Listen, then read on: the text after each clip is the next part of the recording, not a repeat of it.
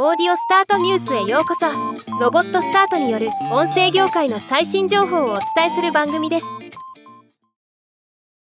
BuzzFeed News の元編集長であり The New York Times のメディアコラムニストであるベン・スミス氏と Bloomberg Media Group の元 CEO であるジャスティン・ B・ スミス氏によって設立されたニュースサイト Semafor にてポッドキャスト業界に関するコラムが掲載されました。今日はこのニュースを紹介します。この記事の中で業界にマイナスのインパクトを与えたのは Apple Podcast のダウンロード数のカウント変更によるものであるとしています。過去2週間に番組のエピソードを5つも聞いていないユーザーの自動ダウンロードを停止し始めたことでダウンロード数が多くの番組で劇的に減少したと指摘。多くのポッドキャスターはリスナーの減少について沈黙を守っていますがある有名なポッドキャスターはダウンロード数の減少が40%にも達する番組もあると語り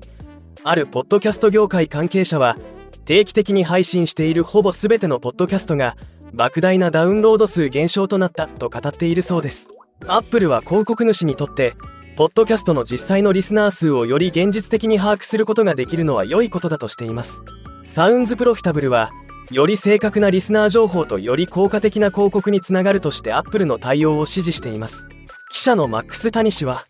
今回の変更に対する反応は軽い苛立ちから正当な警戒心まで様々です。一部の広告契約は番組にはもはやいないリスナーがいる前提で結ばれていました。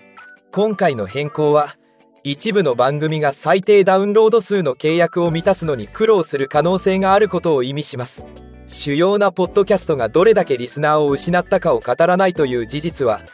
多くの大手番組がリスナー数の減少を認める準備ができていないことの表れです。